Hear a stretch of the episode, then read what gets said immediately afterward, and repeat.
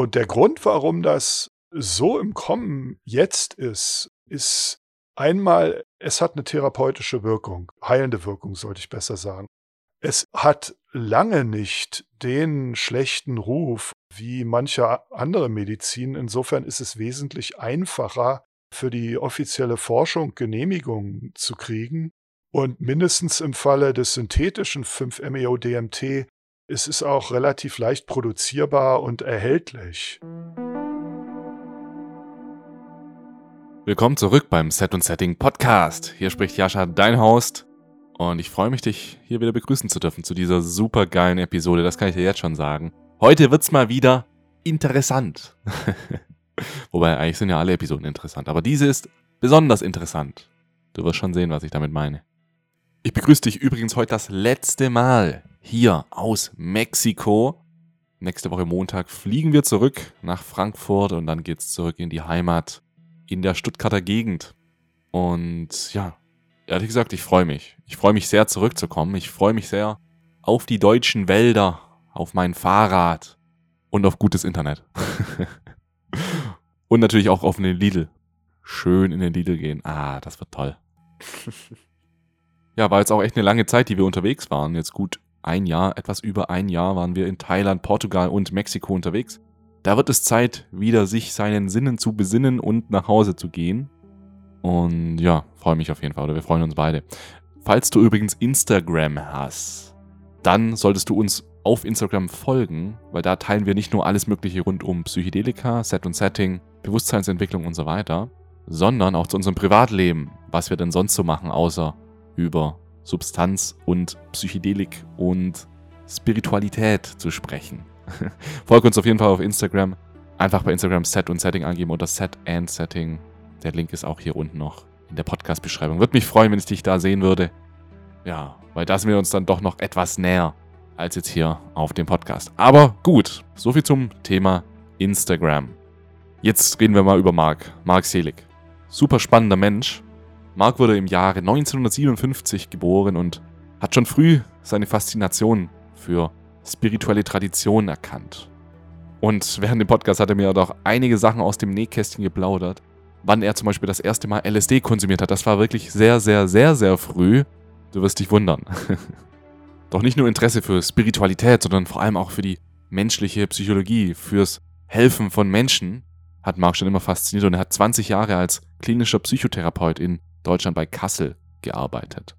Heute lebt er in Kalifornien und veranstaltet Breathwork-Sessions oder auch andere schamanistische Sitzungen. Eine seiner weiteren Tätigkeiten ist übrigens, dass er psychedelische Therapeuten ausbildet. Gerade in Kalifornien finden ja derzeit viele Studien statt rund ums Thema Psilocybin gegen Depressionen oder MDMA gegen posttraumatische Stressbelastung. Und da ist Mark beteiligt, nämlich indem er den Therapeuten hilft und zeigt, wie es geht, die diese Studien machen. Denn er arbeitet schon seit vielen, vielen Jahren mit diesen Substanzen und hat da ein riesiges Wissen, einen riesigen Erfahrungsschatz aufgebaut, den er heute auch mit dir auf diesem Podcast teilt. Ich kann dir sagen, diese Episode war mal wieder ein richtiges Highlight für mich. Mega spannendes Gespräch. Ich würde mich auch freuen, mit Marc nochmal ein zweites zu haben. Aber jetzt hören wir uns erstmal das erste an. Übrigens, Marc ist auch begabter Musiker. Er macht richtig tolle Musik, auch für psychedelische Reisen. Viel mit Trommeln. Ja, genau so Musik, die ich eigentlich auch gerne höre, wenn es um psychedelische Reisen geht. Das heißt, wenn du mal Musik zum Trippen brauchst, sag ich mal, dann schau dir auf jeden Fall mal Marc an, findest du auf YouTube oder auf Spotify. Aber so, jetzt reicht's dann auch mal. Jetzt würde ich sagen, wir legen los. Ich präsentiere dir Marc Selig.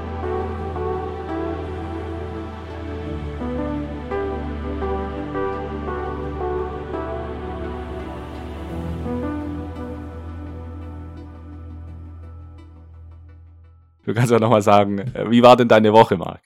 Also sie war super. Ich bin gerade von der Reise zurückgekommen, habe das dritte Soloalbum fertiggestellt mit einem langjährigen Musikerfreund und Kollegen. Und danach sind wir weiter nach Utah und haben da eine kleine Gruppe gemacht mit Leuten äh, zum, glaube ich, jetzt fünften Mal. Und das, das war ein ganz toller Trip. Und gestern sind wir halt zurückgekommen und haben uns hier gefreut, wieder an, in Anführungszeichen, unserem See zu sein, zu relaxen und die nächste Woche vorzubereiten. Ja, ich, ich glaube, das ist auch so ein mega interessantes Thema, in das ich noch tiefer reingehen möchte. Musik. Musik ist ja super entscheidend auch für psychedelische Reisen. Da gab es ja sogar Studien, die überprüft haben, ob das wirklich so ist. Und da kam heraus, dass die Musik praktisch ein Guide ist. Die Musik ist der Guide. Gerade bei höher dosierten psychedelischen Reisen redest du ja auch nicht mehr mit der Person wirklich, sondern die lässt sich dann von was anderem führen. Und du kreierst ja selbst diese Musik. Was waren da zuerst da? Warst du zuerst so Musikkreierer oder warst du zuerst irgendwie an der Psychedelik interessiert und dann kam die Musik? Ja, das kam auf eine, man könnte sagen, mysteriöse Weise zusammen.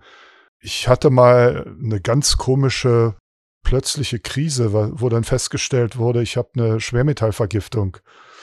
Und da war mir immer komisch schwindlig und, und war ganz merkwürdig und auch ziemlich furchterregend.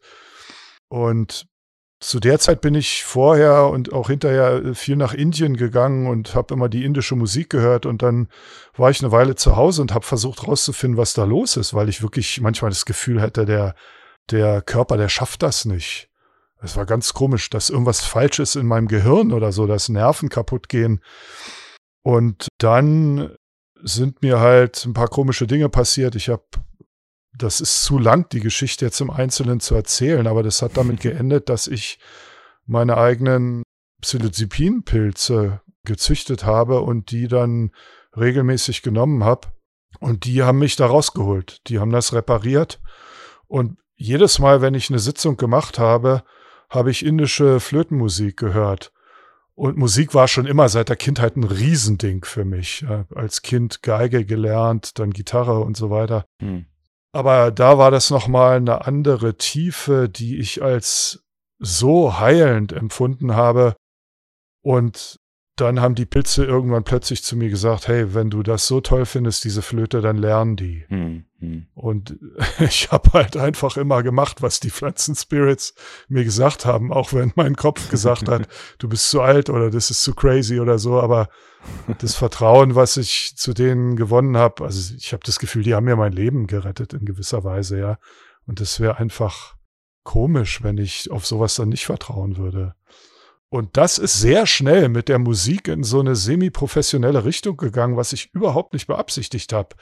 Aber Freunde haben dann gesagt, lass uns mal ein paar Aufnahmen machen. Und die Freunde waren dann auch welche, die in dieser Arbeit engagiert waren, mit den sogenannten Medizinen, wie wir das gerne nennen, mhm. Pflanzen und Substanzen. Und dann haben wir halt Aufnahmen gemacht, speziell um Menschen in solchen Sitzungen äh, zu unterstützen durch diese Musik. Mhm. Äh, wie alt warst du da, als du damit angefangen hast? Also angefangen, meinst du jetzt mit den Medizinen? Ja, ja, und äh, Musik, beides so ein bisschen. Ja, also Musik und Medizin, komischerweise hat wahnsinnig früh angefangen. Ich war ein Kind. Hm. Ja, also Geige habe ich, glaube ich, mit sechs oder acht gelernt, weil meine Eltern das vorgeschlagen haben. Und ich glaube, mit elf Jahren habe ich den ersten LSD-Trip genommen und habe das dann auch weitergemacht, mein ganzes Leben lang. Und auch andere Sachen, ne? Und das ist immer mit der Musik einhergegangen. Ne? Also jetzt, wo du das ansprichst, da fällt mir auf, wie eng das eigentlich, das habe ich mir noch nie so wirklich bewusst gemacht. Das stimmt. Das ist von Anfang an sehr eng miteinander verbunden gewesen. Und ich glaube, ich bin auch einer, von vielen, vielen Menschen, für die Musik gerade bei diesen Sitzungen eine ganz, ganz große Rolle spielt und unglaublich tief reingeht nach innen. Hast du das mal getestet? Hast du mal eine Reise gemacht, komplett, das ist ja hier Terence McKenna-Style, so komplett ohne Musik, ganz ruhig im, im Keller? Ja, ich habe so ziemlich alles probiert, würde ich mal sagen, was da so vorgeschlagen wurde oder was mich persönlich interessiert hat, auch, auch verrückte Experimente und auch sowas. Weil die Idee war halt, ja gut, wo ich herkomme, spielt Musik immer eine Rolle, aber wie ist es denn eigentlich, wenn man mal was versucht, wo man nicht herkommt?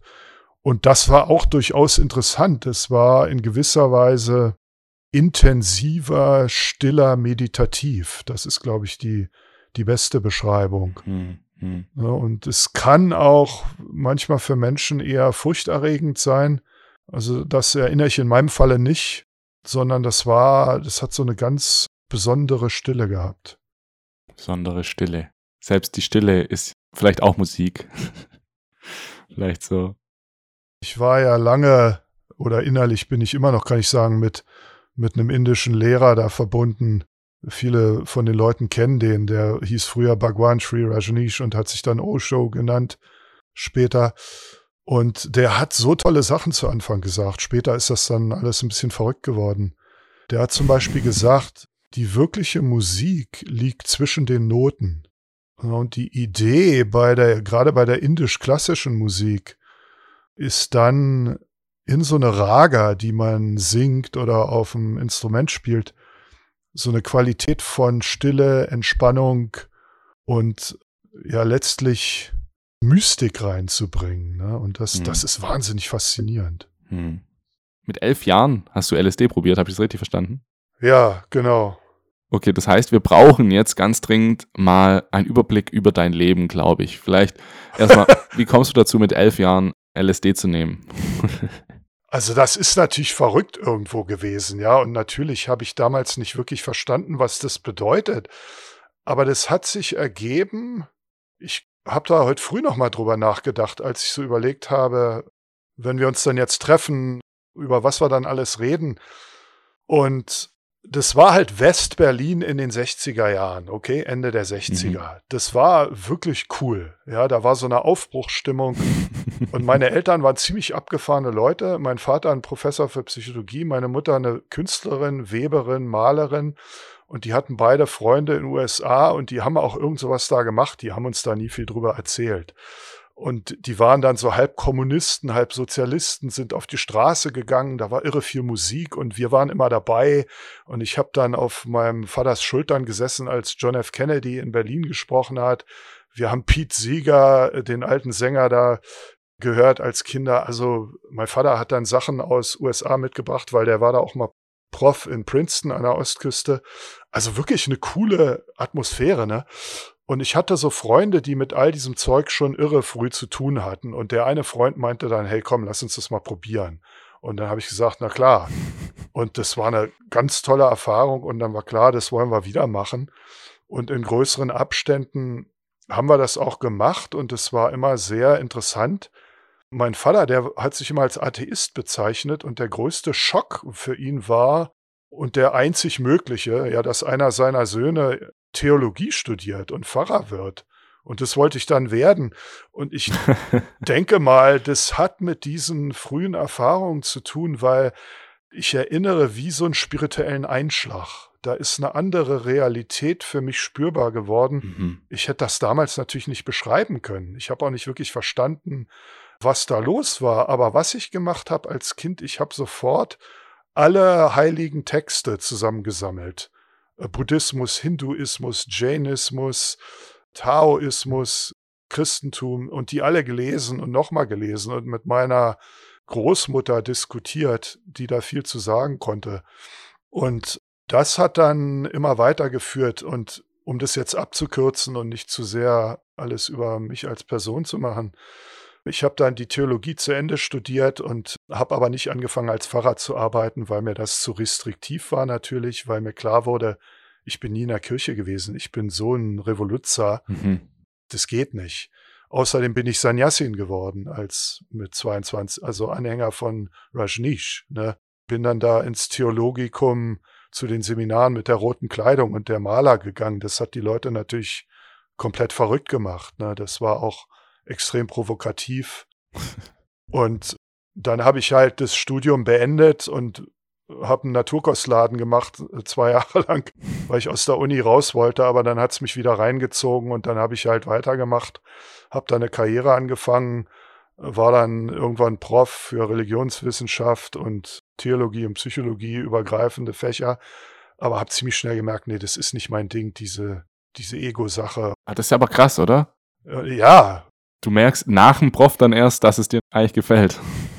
Ja, weißt du, es geht ja darum, dann sich einen Namen zu machen mit irgendwelchen Veröffentlichungen, hm. die alle eigentlich nur aus Fußnoten bestehen. Also mir wurde, zu der Zeit habe ich ja schon ganz viel solche Medicine Work gemacht, ja, und mir wurde immer klarer, das ist nicht mein Ding. Mhm. Und dann bin ich in eine Klinik gegangen und habe 20 Jahre als klinischer Psychotherapeut gearbeitet und das hat mir wirklich ganz viel gegeben, mit den Leuten so dicht in so einem tiefen Vertrauen zusammenzuarbeiten und derweil die ganzen Jahre halt auch weiter die Medicine Work gemacht und zum kolumbianischen Ayahuasquero gegangen, mit dem gelernt.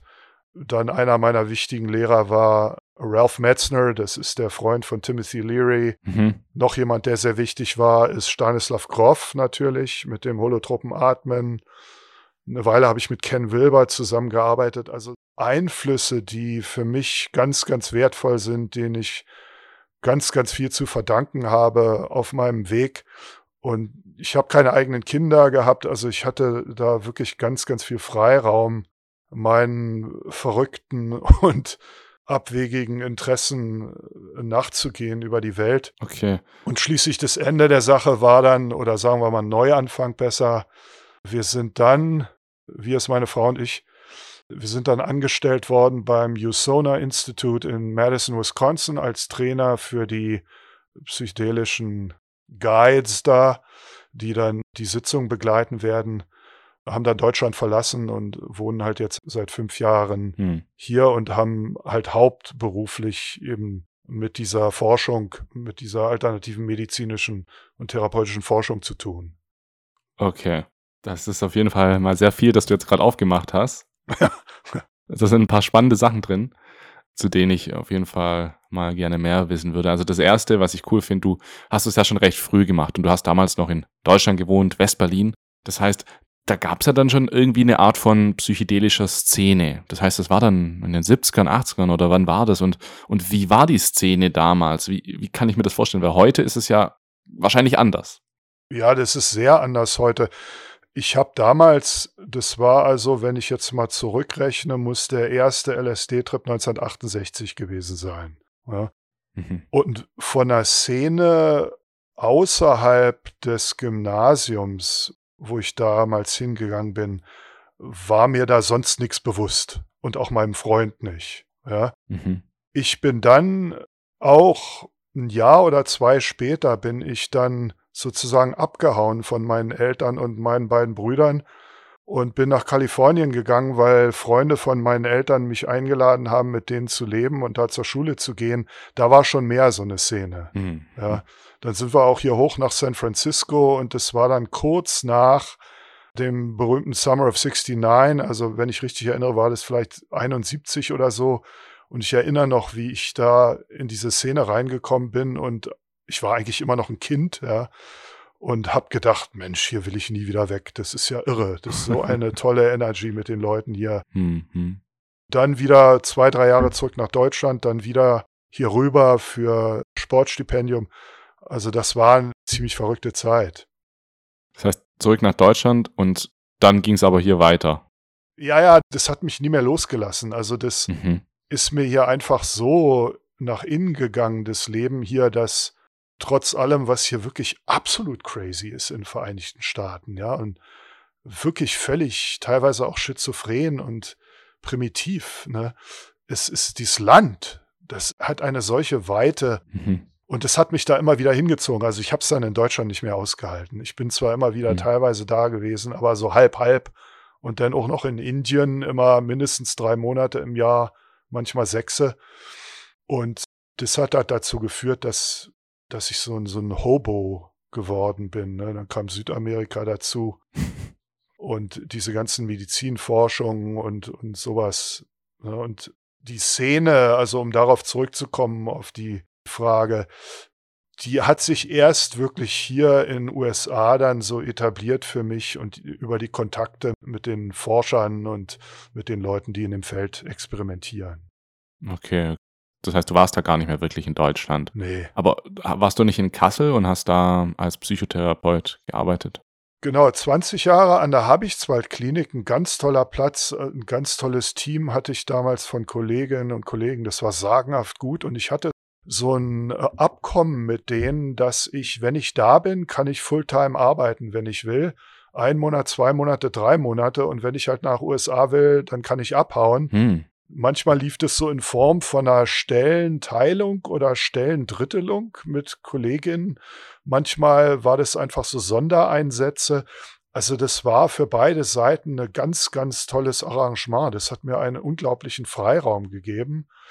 Und wenn ich da war, habe ich dann auch richtig volle Pulle, ganz normale 40-Stunden-Woche gemacht teilweise. Aber dann konnte ich halt geplant sagen, so, ich muss jetzt drei Monate nach Indien oder drei Monate nach USA mhm. oder so oder, mhm. oder länger. Und das ließ sich dann immer arrangieren. Das war sagenhaft toll. Cool, cool. Und diese Arbeit dort war jetzt aber offensichtlich wahrscheinlich ohne Medizin. Hat es dir dann da gefehlt oder hattest du dann damals schon so das Gefühl, hey, wir könnten da noch ein bisschen tiefer gehen, noch ein bisschen schneller und effizienter arbeiten? Also das konnte ich in, der, in dem klinischen Rahmen nicht erwähnen. Ja, ich konnte zwar mit manchen Kollegen darüber reden, weil die da auch gewisse Erfahrungen hatten, aber das war sehr vorsichtig. Mit den Leuten, die uns da anvertraut waren, habe ich das natürlich nicht gemacht. Das wäre auch gefährlich gewesen. Ne? Vor allen Dingen, wenn die gewusst hätten, wie tief ich die ganze Zeit in diese Arbeit involviert war, schon seit Jahren. Hm, hm, hm. Das war trotzdem eine sehr fortschrittliche Klinik, es gab natürlich die Standard-Gesprächstherapien, die Gruppentherapien, die Paartherapien, aber ich hatte auch die Freiheit, zum Beispiel holotropes Atmen mit den Leuten zu machen oder bioenergetische Körperarbeit oder Meditation anzubieten oder mhm. auch sehr kraftvolle emotionale Arbeit, wenn, wenn ich dann traumatisierte Leute hatte, Polizisten, Soldaten, Feuerwehrleute, Ah, ja. die schlimme Sachen gesehen haben, dann wirklich mal in die Emotionen reinzugehen. Wir hatten da so einen Keller, der mit Schaumstoff ausgekleidet war. Und da konnten die dann richtig ihre Wut rauslassen. Da konnten wir dann Szenen nachspielen. Also da war eine Menge, ah. Menge Freiheit. Also das war eine tolle Arbeit. Krass, krass. Also ja. so posttraumatische Stressbelastung. Ja, bis hin zu schweren Traumata, also solche Fälle, wo die im Dunkeln da mit zwei, drei Polizeibeamten jemanden verfolgen, der Schusswaffen hat, ne? Und dann schießt er also erstmal den Hund tot und dann schießt er den Kollegen an, ne? Und dann müssen die deeskalieren, ne? Und dieser junge Mann, der hat eine Familie und eine Frau gehabt und es ist zusammengebrochen, ne? Und der hat sich nicht getraut, in diese Emotionen reinzugehen. Der, der hat immer versucht, ruhig zu bleiben. Mhm. Und ein Glück hatte ich den lange genug da, dass ich ihn ermutigen konnte, dass wir mal in diesen Keller runtergehen. Und das hat die Sache dann aufgebrochen. Genauso einen jungen Soldaten aus Bosnien, der die ganzen Kindergräber gesehen hat. Ne? Also hm. solche Sachen hatten wir da auch. Oder Geiselnahmeopfer. Wirklich krasse Geschichten. Krass. Wie fängst du eigentlich mit solchen schweren Fällen, wie fängst du da an? Machst du erst ein Vertrauensverhältnis? Und ja, wie, wie knackst du die Leute dann? Was ist da so das Rezept? Ja, also es ist schwierig von einem Rezept zu reden, wirklich. Ne? Das allererste ist, wie du gesagt hast, deren Vertrauen zu gewinnen. Ja, und das fand ich immer am spannendsten, weil meine Absicht war immer nicht irgendein Therapeut und nicht irgendein Doktor oder was zu sein, sondern rüberzubringen, hey, wir sind aus dem gleichen Holz geschnitzt, ja, wir sehen Auge zu Auge, ich ich bin für dich da, so gut ich kann. Und das hat funktioniert. Die Leute haben deswegen Vertrauen aufgebaut, nicht wegen irgendwelchen Qualifikationen, die ich habe. Hm. Und dann hat es eine Weile gedauert, bis wir in die tieferen Sachen reingehen konnten. Ich musste die sozusagen erstmal mental davon überzeugen, dass, dass es Sinn ergibt. Ja, sich zu trauen, in diese Emotionen reinzugehen das ist ja mit einem Tabu belegt. Also Wut wirklich rauslassen, die Stimme wirklich mhm. rauslassen. Das wäre irgendwie destruktiv oder so, ja.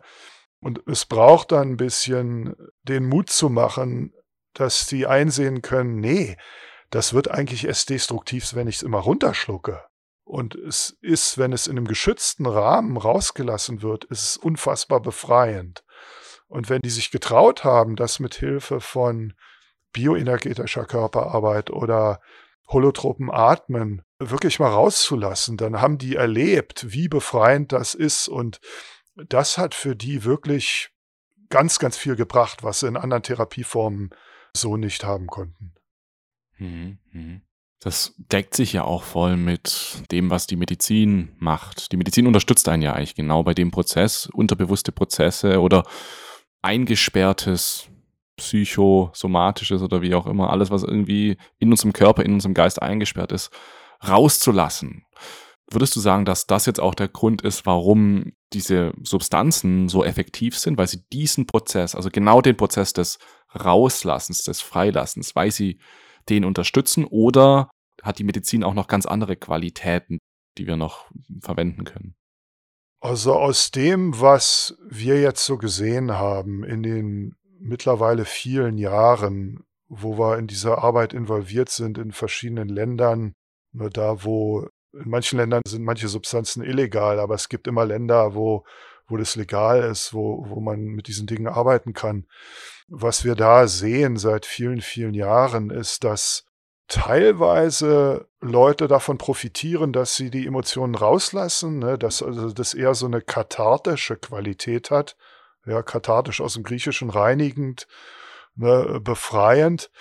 Es kommt aber gleichzeitig auch noch eine andere Komponente mit rein bei der Medizinarbeit, die für meine Begriffe von dem her, was wir bei der Mehrzahl der Leute gesehen haben und weiterhin sehen, die man vielleicht als spirituell bezeichnen könnte. In dem Sinne, dass es über die persönliche Biografie hinausgeht, ja, dass das Identifizieren mit meiner Geschichte, meiner Kindheit und ich habe die und die Verletzungen und die und die Traumata erlebt und deswegen glaube ich, dass mein jetziges Leben in der und der Weise läuft oder weniger gut läuft, weil damals das war. Das entpuppt sich besonders in der Medizinarbeit bei den meisten Leuten als ein Teil der Wahrheit, aber nicht die ganze Wahrheit, wie viele psychologische Schulen manchmal so den Eindruck erwecken.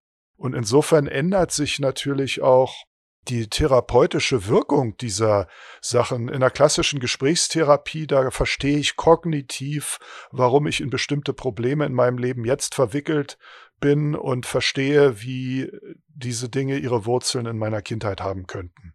Das Verstehen hilft mir aber nicht unbedingt weiter, die Dinge zu ändern. Ich verstehe es nur, was eine erste Hilfe ist. Mhm. Medizinarbeit macht eine ganz andere Geschichte zusätzlich zu dem Verstehen. Es hilft mir und all den Menschen, die wir sehen, auf einer existenziellen Ebene die Emotionen, die emotionalen Strukturen hinter den Lebensumständen, in denen ich jetzt stecke, nicht nur zu verstehen, sondern auf so einem tiefen Level einzusehen, dass ich sozusagen die Fähigkeit erwerbe durch diese tiefe emotionale Einsicht, existenzielle Einsicht, die Dinge in meinem Leben auch wirksam zu verändern, die ich gerne verändern möchte. Und dazu werde ich nicht unbedingt durch so kognitive Therapieformen befähigt, weil das ist ein Stück von uns, aber halt nicht alles. Medizinarbeit eröffnet die Gänze unseres Selbst. Mhm. Du hast ja gerade auch so ein bisschen das Spirituelle, das, was hinter der Persönlichkeit liegt. Und ich glaube, hochdosierte psychedelische Reisen bringen uns auch oft mehr an diese Spektren. Da hat es dann weniger damit zu tun, hm, was sind jetzt meine Probleme, sondern um was geht's hier eigentlich? Was ist so, was ist das Material des Universums und was bin ich eigentlich? Was ist hier so mein Platz? Und da gibt es dann verschiedene Dosierungsbereiche. Was hast du denn jetzt aus deiner Erfahrung festgestellt, wenn wir jetzt mal über Dosierung sprechen für das Thema Heilung? Mhm. Also wenn ich jetzt wirklich mich heilen möchte, auf welche Art auch immer, was sind da deine, dein Way to go? So, sagst du eher eine richtig hohe Dosierung, eine ganz geringe, Microdosing, Mitteldosing? So, kannst du mal so ein bisschen dein Overview zu Dosierung zur Heilung geben?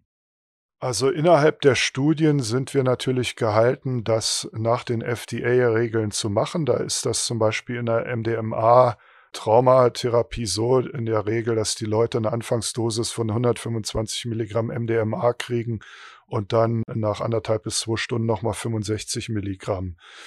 In der privaten Arbeit in den Ländern, wo das legal ist, da haben wir dann mehr Freiraum, da können wir das individuell anpassen und die Erfahrung zeigt ganz klar, dass es nicht wirklich Sinn ergibt für alle Leute, die gleiche Dosierung zu geben. Mhm. Besonders, weil es auch ganz, ganz viele Menschen gibt, die pharmazeutische Antidepressiva nehmen. Diese SSRIs, wie sie genannt werden, blockieren bis zum gewissen Grade die Rezeptoren, die von den Medicines gerne benutzt werden wollen. Das heißt, es kommt vor, dass Leute wenn sie gesund sind und solche psychedelischen Sitzungen machen können, teilweise erheblich viel mehr von der Dosierung brauchen, um in eine innere Verfassung zu kommen, wo sie das Gefühl haben, ja, hier können sie wirklich was für sich rausholen. Und insofern haben wir immer versucht, das ganz individuell mit den Leuten zu regeln, um rauszufinden, was dient der Person und ihrem Prozess am besten. Also es lässt sich dann praktisch jetzt nicht verallgemeinern. Nach unserer Erfahrung überhaupt nicht und ohne das jetzt über, über mich oder uns als Person machen zu wollen, wir haben einfach wesentlich mehr Erfahrung als äh, die Leute in den Forschungskreisen. die haben da vielleicht maximal ein paar hundert Leute in der Regel. Ne? Bei uns sind das geschätzt mehrere tausend. Ja? Das sage ich jetzt nicht, um uns als Person irgendwie rauszustellen, sondern das Kredit geht an die Leute und an deren Mut, diese Dinge zu machen. Aber es gibt halt Länder, wo das legal ist, zum Beispiel Brasilien oder Peru, Ayahuasca oder mhm. andere Länder, Portugal, wo man Dinge wirklich gut ausprobieren kann. Ne? Und das hat dann natürlich auch einen extremen Zulauf. Mhm. Das ist ein mega spannendes Thema, das du gerade aufgemacht hast. Bevor wir da reingehen, also dieses Thema Forschung, Erfahrung versus Privat- oder Untergrunderfahrung, diese große Kluft dazwischen. Mhm. Ähm, davor will ich nochmal kurz Dosierung abschließen, weil mich was interessiert mit deiner Erfahrung, was du da so mitbekommen hast. Ist etwas, was ich auch immer wieder erlebe. Ich habe da so meine eigene Meinung. Vielleicht sage ich jetzt einfach, einfach meine Meinung dazu.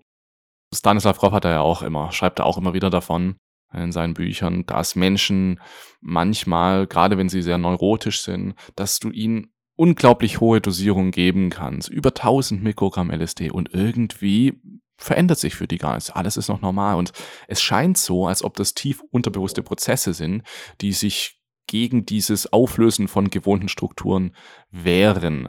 Aber dann wiederum ist es auch so, dass manchmal Leute kommen und diese Erfahrung machen möchten. Die wollen ja geheilt werden und dann spüren sie eben nichts und sagen dann so, ich spüre nichts, aber ich will was spüren. Ich will doch geheilt werden. So, die wollen das eigentlich, also die wollen es wirklich, aber scheinbar wirkt das bei manchen Menschen einfach nicht so.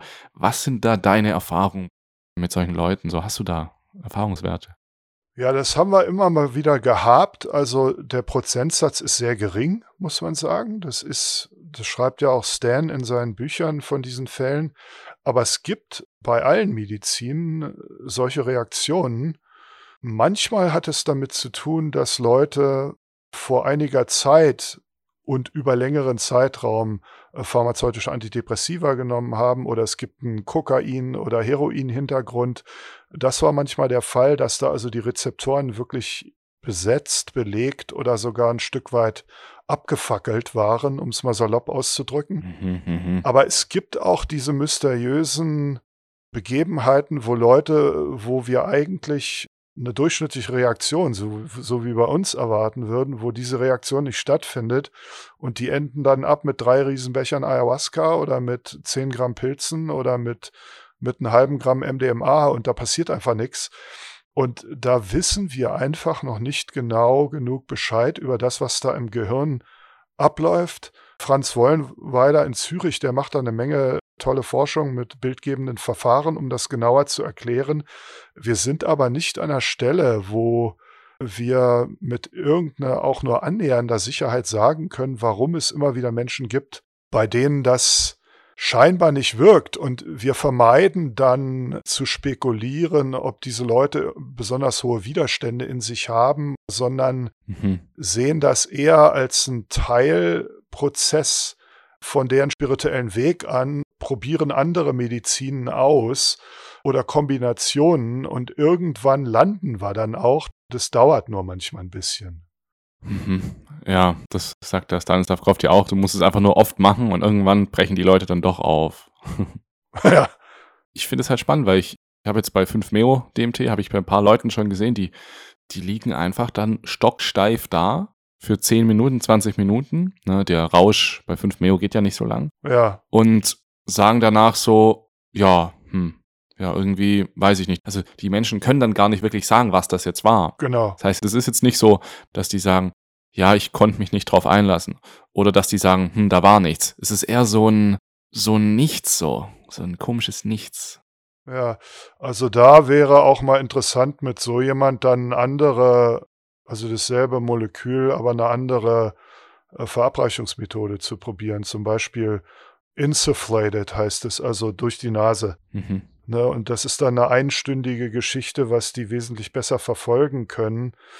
Oder halt vielleicht auch injizieren. Ne? Das wäre interessant, ob die darauf irgendwie anders reagieren. Hm. Ich glaube, wenn ich so gucke, was wir in der Richtung erlebt haben, dann gibt es auch Menschen darunter, die durch ihr bisheriges Leben so weit entfernt sind von einer, sagen wir mal, ganzheitlichen, organischen oder gar spirituellen Sichtweise des Lebens, dass es für dieser Bereich einfach nicht existent ist.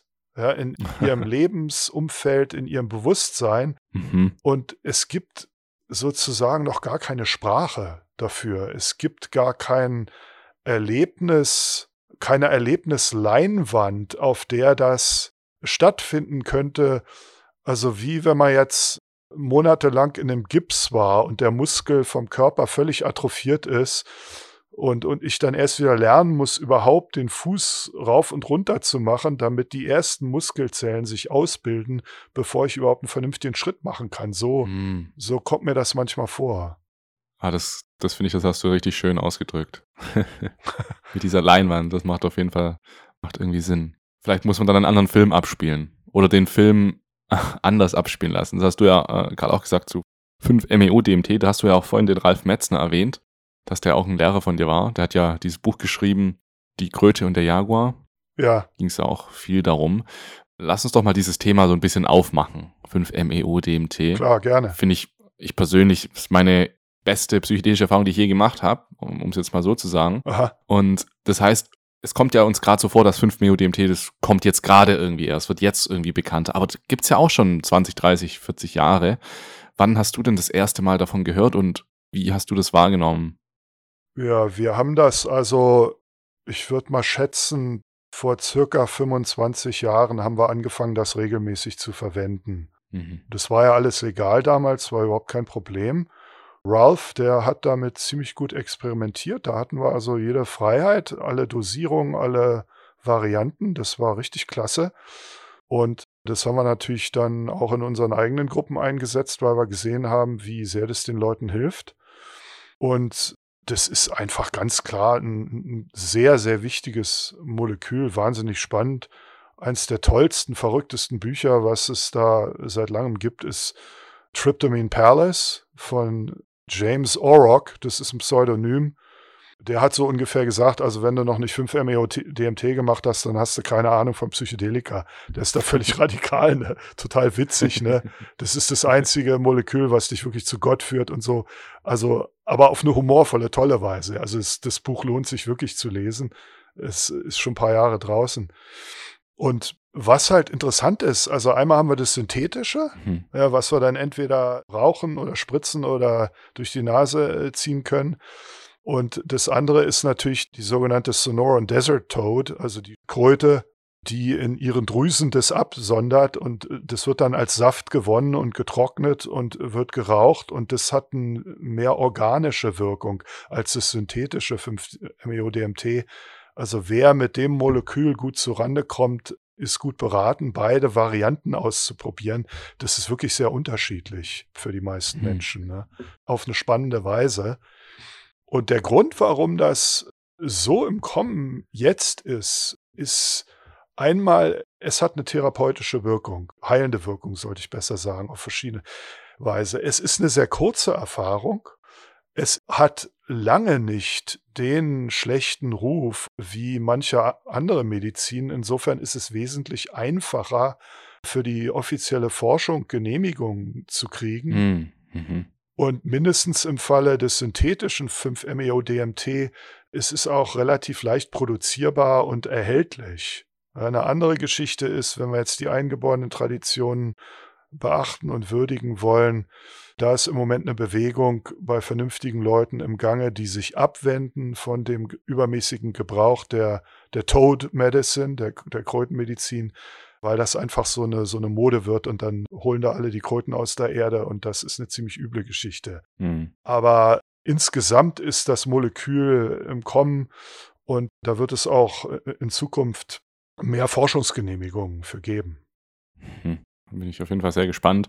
Lass uns da mal tiefer rein, aber davor, für, wenn jetzt auch uns jemand zuhört und erstmal sowas hört wie, ja, wer 5 Meo-DMT noch nicht experienced hat, der hat Psychedelika nicht verstanden.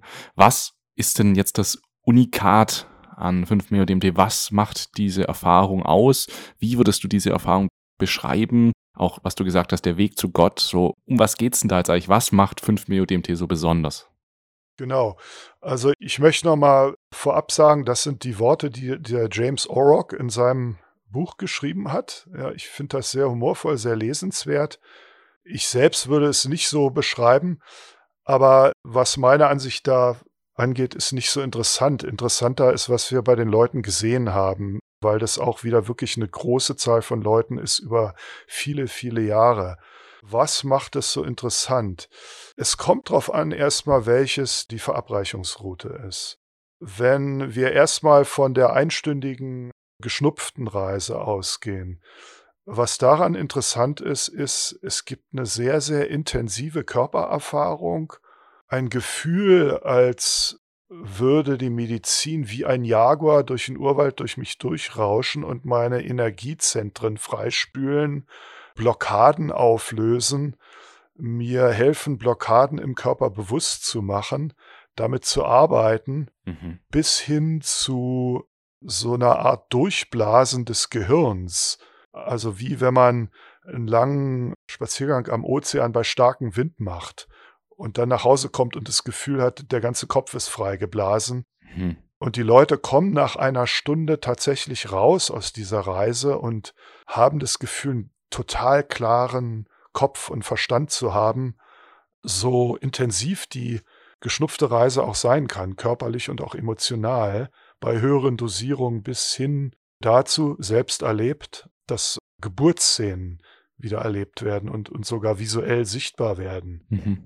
Geraucht ist es natürlich, wie die meisten Leute wissen, eine völlig andere Geschichte. Mhm. Es ist sozusagen ein augenblickliches Auseinandernehmen der gesamten Persönlichkeitsstruktur, all dessen, womit ich identifiziert bin, dosierungsabhängig natürlich und bei höheren Dosierungen so weit, dass ich komplett vergesse, wer ich bin, dass ich ein Mensch bin, dass Planet Erde gibt. Ich vergesse meinen Namen.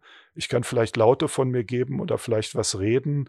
Aber das Heilende daran ist, dass diese Erfahrung deutlich macht, wie stark wir mit unserem Körper, Ego identifiziert sind, wie sehr das eigentlich im, im traditionell buddhistischen Sinne eine Illusion ist, wie wir eigentlich gefangen sind da in so einer Art Käfig.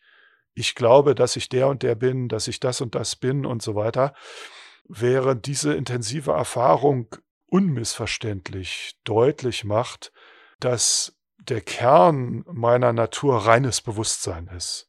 Der Kern unserer menschlichen Natur, das ist, was im Buddhismus der Zeuge genannt wird, the witness. Und das so beängstigend diese intensive Erfahrung für manche Menschen sein kann, so sehr kann sie auch heilend sein, weil deutlich wird, dass das, womit ich mich identifiziere, nicht wirklich das ist, was mich als Person ausmacht muss es dann halt nur noch umsetzen, irgendwie in praktikable Schritte.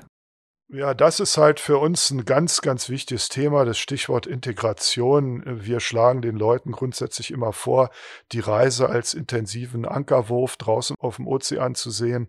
Und was dann eigentlich noch wichtiger ist, ist halt zurückzusegeln, an die Küste zu gehen und das, äh, was wir gelernt haben, dann umzusetzen in unserem Leben. Darum machen wir es ja, um da fürs Leben was zu lernen. Mhm. das stimmt. Das Leben ist eine einzige Lernerfahrung. Das Einzige, was wir machen können. Ist es 5 Meo jetzt aus deiner Sicht, wenn wir da vielleicht mal über Substanzen sprechen, hat das eben auch seinen Platz für bestimmte Menschen oder für bestimmte Probleme, für bestimmte Krankheiten, für bestimmte Arten von Weltanschauung? Ich weiß nicht, ist das etwas oder ist es etwas, das jeder mal machen sollte, um aus dieser Identifikation einmal komplett auszutreten? Also mit Vorsicht und mit den entsprechenden Vorschlägen in Bezug auf Legalität und so weiter würde ich schon Leuten, die sich psychisch stabil fühlen, generell vorschlagen oder sogar empfehlen, diese Erfahrung mal zu suchen, äh, mit geeigneter Begleitung, mit entsprechender Vorsicht. Damit meine ich, die hat wirklich eine Menge Power, die Medizin. Wir haben erlebt bei großen, starken, kräftig gebauten Leuten, dass die bei geringen Dosierungen richtige Ängste entwickelt haben. Insofern ist es also gut, wenn ich schon ein bisschen Vorerfahrung mit Meditation, mit mhm, Atemarbeit, mhm, mit Ausdruck von Emotionen, mit Körpergefühlen und so weiter habe oder Medizinvorerfahrung, bevor ich an dieses Molekül rangehe. Und wenn es mein erstes Mal ist, dann halt natürlich in vorsichtiger Dosierung. Aber was jetzt die Heilungswirkung hat, das ist natürlich besonders bei, bei obsessiv-kompulsiven Diagnosen, ne, wenn wir jetzt mal ein bisschen diese hässlichen Begriffe benutzen, also Deutsch heißt Zwangserkrankung, genau. Ja, ja. Bei Angststörungen, bei neurotischen Strukturen, bei Gedankenmustern, die sich immer wieder drehen und bei all solchen Dingen lässt sich das sehr, sehr gut einsetzen, denn es hat einfach die Power, relativ radikal diese Dinge zu relativieren mhm. für Menschen und ihnen eine Erfahrung zu geben, die wesentlich tiefer und reeller ist als das, worein wir uns Menschen oft als mental verstricken. Mhm. Ja, kann ich verstehen. Du guidest ja auch ne, in Ländern, in denen es legal ist und du, du machst es auch heute noch gerne wenn du jetzt bei so einer Sitzung dabei bist, was geht da eigentlich durch deinen Kopf? So, was denkst du dabei? Denkst du überhaupt? Was, was ist es, was dich daran reizt? Wie kann ich mir dich als psychedelischer Medizinguide vorstellen? Was macht dich da aus? Also das Wichtigste für mich ist erstmal, dass ich mich selber auch weiterhin als Lernender, als Studierender dieser Heilwege sehe. Das hört nie auf. Und das finde ich auch gut so, denn die heilende Kraft kommt ja nicht von mir als Person, die kommt aus der Medizin. Das findet zwischen der Person und dem Spirit der Medicine, so sagen wir, statt. Das ist ein ganz individuelles, persönliches Verhältnis, wo ich als Guide wie so eine Art Katalysator dazu komme, um die Weisheit, die aus der Person in Zusammenarbeit mit der Medizin entsteht, zu unterstützen. Und das sieht dann so aus, dass ich im Wesentlichen präsent bin für die Person und ich nicht wirklich denke, sondern mehr beobachte. Ich beobachte, was passiert mit der Person, weniger optisch, sondern energetisch. Ja, was, was fühle ich? Was intuiere ich? Was kommt darüber? Was wird energetisch im Raum spürbar? Und das hört sich alles sehr diffus an, aber die meisten Leute wissen aus ihren eigenen Sitzungen, dass genau diese Erlebnisdimension sehr, sehr real spürbar ist im Raum mhm. um einen Menschen herum. Ich beobachte auch das, was in der klassischen Psychotherapie die Gegenübertragung genannt wird. Also was vermute ich über diese andere Person, für die ich da präsent bin? Und dann checke ich genau ab, hat das jetzt mehr mit mir zu tun oder ist das wirklich eine Beobachtung, die ich mache, die für die Person hilfreich sein kann? Sehr, sehr viel beim Sitzen hat also zu tun mit reiner Präsenz, wenig tun, wenig sprechen Außer wenn wir natürlich mit MDMA arbeiten, dann sieht die Sache völlig anders aus, weil da wird natürlich sehr viel geredet über, über die Geschichten, in der Paartherapie besonders. Ansonsten gibt es aber immer wieder auch wertvolle Interventionen. Leute brauchen mal eine Hand, an der sie sich festhalten wollen. Oder die gehen durch starke Emotionen durch und wollen einfach festgehalten, umarmt werden, wollen beschützt werden das Vertrauen, was die Leute reinbringen, ist unglaublich bewegend. Ja, und es ist eine unglaubliche Ehre und motiviert einen immer wieder dazu, mit so viel Mitgefühl und Präsenz da ranzugehen, wie irgend möglich, wie ich als Mensch kann. Und in meinen eigenen Reisen mir natürlich zusätzliche Unterstützung dafür zu holen. Musik spielt eine große Rolle dabei, eine, eine sichere Umgebung, wo die Leute wirklich loslassen können. Hm. Und gelegentlich kommt es natürlich auch zu kathartischen Geschichten. Da hilft mir dann die, die Körperarbeit aus dem holotropen Atmen und die bioenergetische Arbeit. Oder manchmal ist es sehr therapeutisch im klassischen Sinne, weil Leute einfach wirklich ihre Probleme verstehen wollen. Wir könnten also abschließend sagen, alle Varianten sind vorstellbar, aber am meisten sind es halt Situationen, in denen eine Qualität von Präsenz und Stille die Rolle spielt. Ja, du gibst der Person den Anker, den sie dann eventuell braucht, wenn sie zu weit vom Weg abkommt, dass sie sieht, hey, alles, alles scheint noch okay zu sein, der Raum ist ruhig, ich spüre nur in mir vielleicht gerade zu viel Wellen. Ja, und was ich halt gelernt habe aus der Arbeit mit diesen Menschen und auch aus, aus meinen eigenen Reisen, ist, wir haben eigentlich nicht sowas wie, ja, deine Reise geht jetzt vom Weg ab. Ne? Wir haben eher sowas, aha, da kommt was zum Vorschein, was Teil deines Weges ist. Und was sich da zeigt, wie können wir das wirklich würdigen? Zu deinem Vorteil, deinem Wachstum. Also selbst wenn es um gefährliche Geschichten geht, dass Leute körperlich plötzlich da rummachen und sich selbst verletzen oder irgendwo gegenstoßen oder sogar Aggressionen gegen mich jetzt zum Beispiel ausdrücken, also anfangen zu prügeln oder, oder zu spucken oder solche Geschichten, habe ich alles erlebt. Und das ist also dann natürlich schon mal ein bisschen herausfordernd. Aber letztlich, wenn man das in der richtigen Weise auffangen kann, ist das unfassbar heilsam für die Leute. Und insofern ist im Sinne der transpersonalen Psychologie, die ja die ganze Therapie ein bisschen revolutioniert hat, gibt es da nichts, was in dem Sinne jetzt vom Weg abweicht, auch wenn es natürlich oft so scheinen kann in, in schweren Fällen. Mhm. Was machst du denn eigentlich? Also wenn jetzt einer total ausflippt und um sich schlägt, was ist dein natürliches Verhalten, was du dann machst? So lässt du ihn einfach, ah, du musst ihn ja selbst dann auch irgendwie schützen, oder? Ja, klar, ich muss mich selbst schützen, ich muss, muss die Person vor sich selbst schützen, ne? die, die stößt ja dann irgendwo gegen oder bricht sich die Knochen oder so. Und ich mache also vorher bei den Leuten, da laufen ja mal Vorgespräche. Hm. Ja, da läuft auch ein medizinisches Screening. Ich weiß also, was für pharmazeutische Medikationen die nehmen. Ich weiß, was die für eine Vorgeschichte haben. Ich weiß, woran die arbeiten. Die Leute sind ja sehr offen und ehrlich, wenn sie in den Vorgesprächen. Und wenn da sowas ansteht, dann mache ich mit denen vorher eine Verabredung. Beide dürfen Stopp sagen, das kommt aus dem holotropen Atmen und dann ist die Verabredung, dann ist sofort Stopp. Da kann ich jetzt als Beisitzer noch so lange denken, was ich da mache, ist hilfreich. Die Person hat das Recht, Stopp zu sagen, umgekehrt ich auch. Das ist das eine.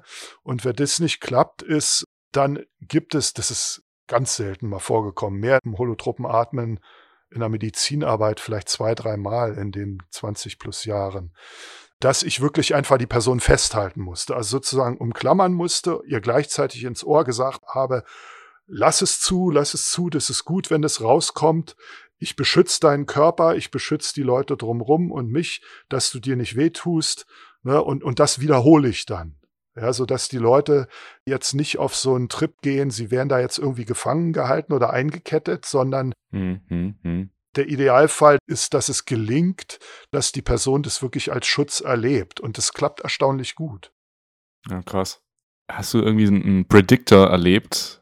So ein, irgendwie eine Art vorauszusehen, bei welchen Menschen es zu, ich nenne es jetzt mal, schwierigeren Erfahrungen kommt und bei welchen sie dann irgendwie sehr schön sind. Gibt es da irgendwie Kennzeichen dafür? Nicht wirklich. Also wenn es sowas gibt, dann ist die Wahrscheinlichkeit bei Leuten, die entspannt sind, die jetzt nicht in einer schwierigen Lebensphase sind, die keine großen Konflikte, mhm. geschweige denn Traumata mit sich tragen, natürlich wesentlich wahrscheinlicher, ja, dass die eine angenehme, leichte Erfahrung haben Während bei Menschen, die jetzt Gewalt erlebt haben oder sexuelle Übergriffe, da ist die Wahrscheinlichkeit wesentlich höher. Und in den Vorgesprächen ist da schon was spürbar. Also da sagen wir schon manchmal, oh, das könnte schwierig werden. Oder hier, da ist wahrscheinlich alles okay. Mhm. Und insofern könnte ich sagen, einerseits ja, also da gibt es so eine gewisse Voraussagbarkeit, auf die ich mich aber nie verlassen habe, vollständig und auch nie voll verlassen würde, denn es gibt immer auch Überraschungen. Wirklich richtig überraschende, unerwartete Dinge bei Menschen. Was denn so? also es war zum Beispiel ein ganz alter Freund, der ist noch zehn Jahre älter als ich, mit dem habe ich jahrelang Reisen gemacht und der hat nie, nie, nie eine schwierige Reise gehabt und hat alle Sachen probiert, auch in hohen Dosierungen, war Teil der Gruppen, war in Einzel-, in kleinen Gruppen dabei. hat in anderen Ländern mit anderen Freunden viel erlebt in dieser Richtung. Und wir treffen uns, das ist jetzt, glaube ich, so fünf Jahre her oder so, und machen da zu dritt einfach ohne Guide, weil wir uns alle so zu Hause fühlen, einfach mal so eine Freundschaftsmeditation, wenn wir so wollen. Ne? Und der flippt vollkommen aus. Der brüllt da rum und geht in irgendwelche Gewaltszenen rein. Und da ist irgendwie der keltische Krieger aus ihm ausgebrochen, der jetzt da mit Schwert fechten muss und so weiter. Und ich musste dann aus meiner eigenen Reise, es war eine ziemlich hochdosierte Pilzreise, sozusagen aussteigen, ja, um für den da zu sein und den zu beschützen, was letztlich dann für beide eine wirklich tolle Erfahrung war, aber so unerwartet mhm. und, und so, ja, potenziell schon ein Stück gefährlich, ne, dass das wieder mal eine dieser Stationen auf dem Weg war, die mich daran erinnert haben, also wir sagen gerne zu den Leuten, never step in front of the medicine, was so viel heißt wie die Medicine, die hat sozusagen Plan mit mir oder mit der Person, mit der sie sich verbindet. Und ich habe keine Einsicht da rein, was da passiert. Ich kann dem Prozess dienen als, als Mensch. Und Natürlich hat es einen Vorteil, wenn ich ein bisschen was davon verstehe, theoretisch und auch praktisch da was an Erfahrung habe.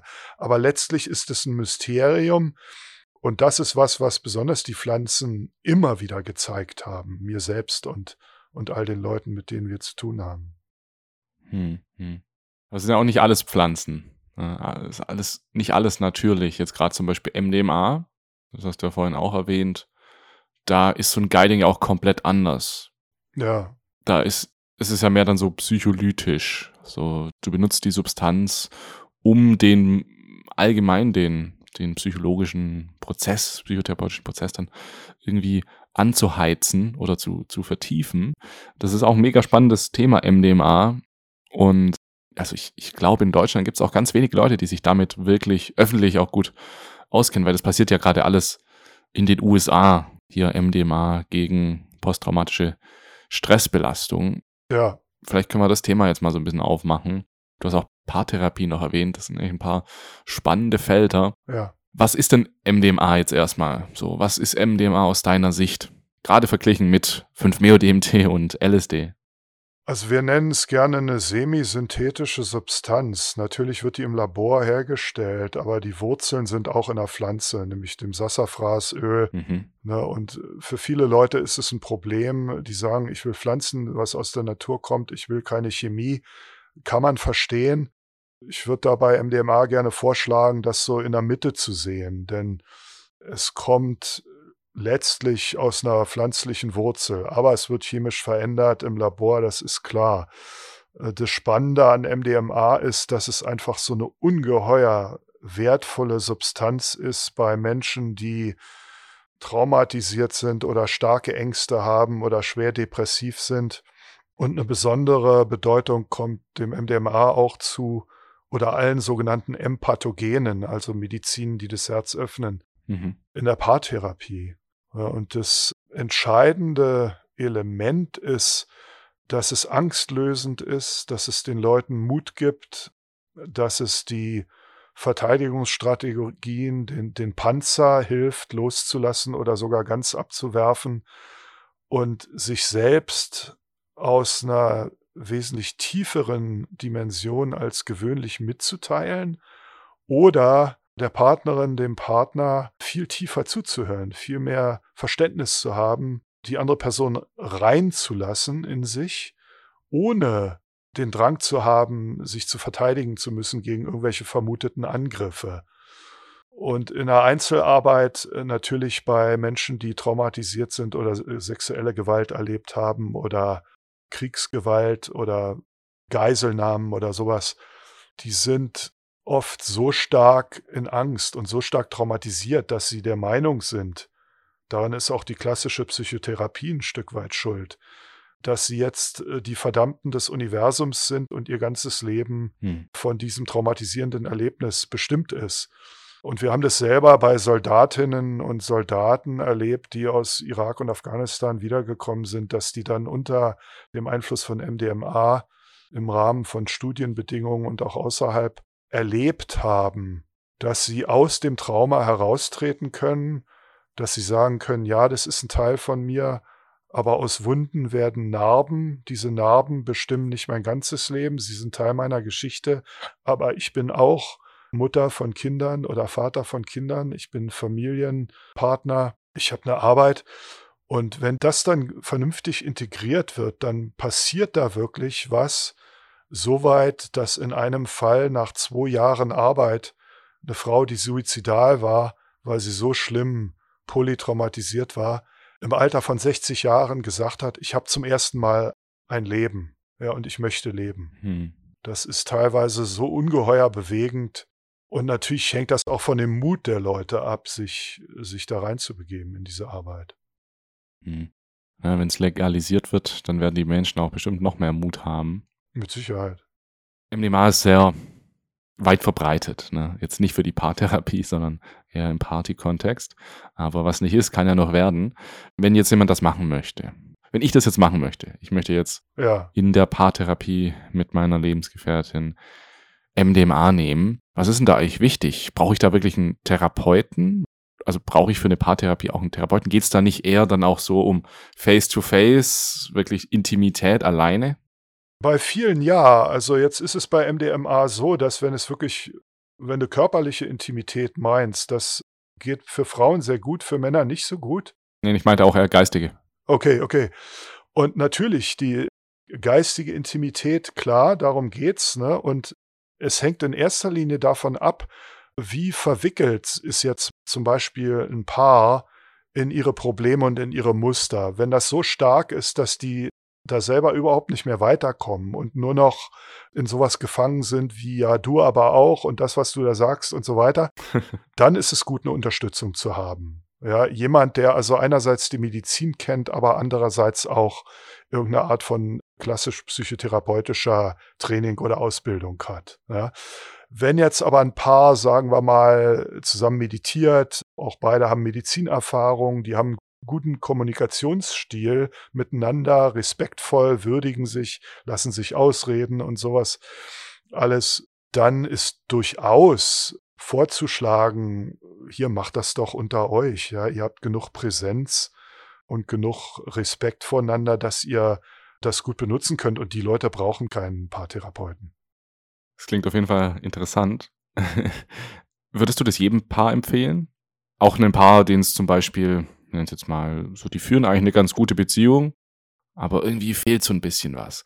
Oder würdest du es auch Paaren empfehlen oder mal zumindest sagen, das wäre okay, die sich jetzt, die ganz frisch verliebt sind oder die vielleicht noch gar nicht zusammen sind oder Ehepaaren, die schon ganz lange zusammen sind. Was sind so, was sind so deine empfohlenen Pärchen, die da geeigneter sind? also nach dem, was wir über die ganzen Jahre gesehen haben, möchte ich ganz grundsätzlich jedem Menschen und jedem Paar, die sich da irgendwie zu hingezogen fühlen, selbst wenn überhaupt keine Probleme sind oder selbst wenn die frisch verliebt sind oder so, das einfach mal auszuprobieren. Ja, weil es ist eine, eine Erfahrung, ja, es ist fast so, wenn wir uns jetzt jemand vorstellen, die noch nie Musik gehört hat oder eine bestimmte Art von Musik, diesen Zauber einfach mal wahrzunehmen, ob das jetzt hier Klarinettenkonzert von Mozart ist oder eine indische Raga oder der gregorianische Mönchsgesang oder die Ikarus der eingeborenen Völker. Und genauso ist mit dem MDMA. Das ist ein ganz individueller Zauber, den diese Medizin haben kann. Und das lohnt sich einfach selbst, wenn eine Person hinterher rauskommt und sagt, naja gut, das war interessant, aber das ist nichts für mich. Mhm. Auch das ist wertvoll. Und bei Paaren ist ein unfassbarer Zauber, das miteinander zu erleben. Mhm. Und die Musik, du hast gerade auch Musik erwähnt. Was für Musik würdest du empfehlen? Jetzt, um das Ganze mal abzuschließen, so dass man das mal ganz genau jetzt wissen. Wie, wie machen wir das? Also, wenn häufig reden die Menschen ja dann miteinander und hören sich zu und finden das wahnsinnig spannend und geraten in richtig tolle, lange Konversationen und die Musik spielt im Hintergrund und die kriegen das gar nicht so mit. Aber wenn das eher so meditativ verläuft und die Leute wirklich die Musik auch da wahrnehmen wollen, hören wollen, dann empfiehlt sich halt was Sanftes, was keine aggressiven Rhythmen hat, was, was keine Sprache benutzt, die man verbal unbedingt verstehen kann, mhm. mehr so Gesänge und das aus welcher Tradition auch immer, welche Tradition Leute bevorzugen. Indische Ragas sind ein unfassbarer Zauber da drin. Gesungen, gespielt auf dem Instrument, wie auch immer, gregorianische Gesänge, oder Dead Can Dance, da gibt es Lisa Gerard, ja, die hat da so eine eigene Sprache entwickelt. Das ist also fantastisch, sowas dann zu hören. Gibt es also viele Möglichkeiten. Ja. Äh, jetzt natürlich auch nicht nur bei MDMA, sondern auch für andere Psychedelika oder für ja die klassischen Psychedelika. Und mhm. Der Unterschied zwischen MDMA und Psilocybin und LSD, den finde ich jetzt nochmal hier gerade in dem Kontext ganz interessant, weil ich, ich finde natürlich gerade MDMA, du könntest es auch manchmal ein bisschen als Fake bezeichnen. Ich habe auch schon mitbekommen, dass dann Paare, die eigentlich nicht gut zusammenpassen, so jetzt aus meiner subjektiven Meinung, aber hat sich dann objektiv auch als richtig herausgestellt, dass die das gemacht haben recht früh und dann so das Gefühl bekommen haben, dass sie sich extrem lieben und aber später kam dann halt raus, dass es nicht gepasst hat und da ist es natürlich auch ein bisschen anders, jetzt zum Beispiel, wenn du als Paar LSD zusammennimmst oder Psilocybin zusammennimmst. Wie würdest du das so ein bisschen kategorisieren, würdest du sagen, also erstmal diesen Claim, den ich jetzt gerade gemacht habe, kann MDMA auch fake sein? Den finde ich ganz interessant. Und dann, welchen Platz kann denn ein klassisches Psychedelikum in einer Paartherapie haben? Ist das wirklich dann auch so easy going? Ja, macht das auf jeden Fall mal. Nee, sicher nicht, ne? Also zu der Frage MDMA fake ist hängt wirklich davon ab, wie Menschen das benutzen. Mhm. Ne, die, die Wirkung ist da, wenn die nicht irgendwie verbaut ist durch die Dinge, die wir vorher mal erwähnt haben, dann hat es seine Wirkung und es hängt dann, ob es fake ist oder nicht, wirklich davon ab, ob ich das benutze, um was draus zu lernen. Jetzt am Beispiel Partnerschaft für meine Partnerschaft. Nehme ich MDMA, um meine eigenen Kommunikationsmuster beispielsweise zu reflektieren oder um mal wirklich hinzuhören, was meine Partnerin mir über mich sagt, ohne das abzuwehren und umgekehrt. Oder mache ich das, um einen Kick zu kriegen, um diese Liebe zu fühlen, die das fördern kann und steige dann hinterher aus und bin gefrustet, dass das nicht für immer von selber weitergeht und mhm. ich das nicht umgeschaltet habe in meinem Kopf wie so ein Schalter. Das Ganze kommt natürlich aus dem Mainstream-Medikationsparadigma, ja, wo ich irgendeine pharmazeutische Droge nehme und einfach einen Schalter umstelle. Ne? Mhm. Diese Medizinen arbeiten ja mit uns zusammen, was die pharmazeutischen mhm. Drogen halt nicht machen. Naja, und wenn wir jetzt zu den anderen Medizinen kommen, wie Psilocybin, LSD und, und andere, also die Leute, die jetzt das fragen, da, denen erzählen wir dann Folgendes. Wir sagen, MDMA oder die M-Pathogene sind horizontale Medizin, die arbeiten an meinem Verhältnis von mir mit der Umwelt, mit anderen Menschen, an, an allem, was mit Liebe zu tun hat oder dem, was in mir selbst dieser Liebe vielleicht im Weg steht, auch die Liebe für mich selbst. Hm, hm. Die anderen Medizinen bezeichnen wir eher als vertikal. Das sind in den meisten Fällen interne Reisen, wo ich nicht ein Bedürfnis habe, viel zu kommunizieren oder Probleme auszusortieren, wo die kognitiven Fähigkeiten eigentlich in den Hintergrund kommen und es geht um mich und den Kosmos in irgendeiner Weise, wie immer man das jetzt verstehen will. Hm. Und das bedeutet, dass diese Pflanzenreisen oder LSD-Reisen als Paar auch sehr spannend sind. Es ist toll, zusammen zu reisen, in diesen inneren Raum vorzudringen, die, die Energie irgendwo im Raum zu haben von der anderen Person. Aber was ich da für mich raushole, was die meisten Menschen für sich da rausholen, ist erstmal innerlich und kommt dann hinterher zur Geltung, wenn ich aus der Reise runter bin, mhm. das mit der anderen Person dann teile. Ja, also einmal horizontal auf beziehungsmäßig ausgerichtet zu mir selbst, zu anderen, zur Welt oder vertikal ich und das Universum, der Sinn meines Lebens, ja, die kosmische, mhm. transpersonale Dimension. Ja, das macht Sinn.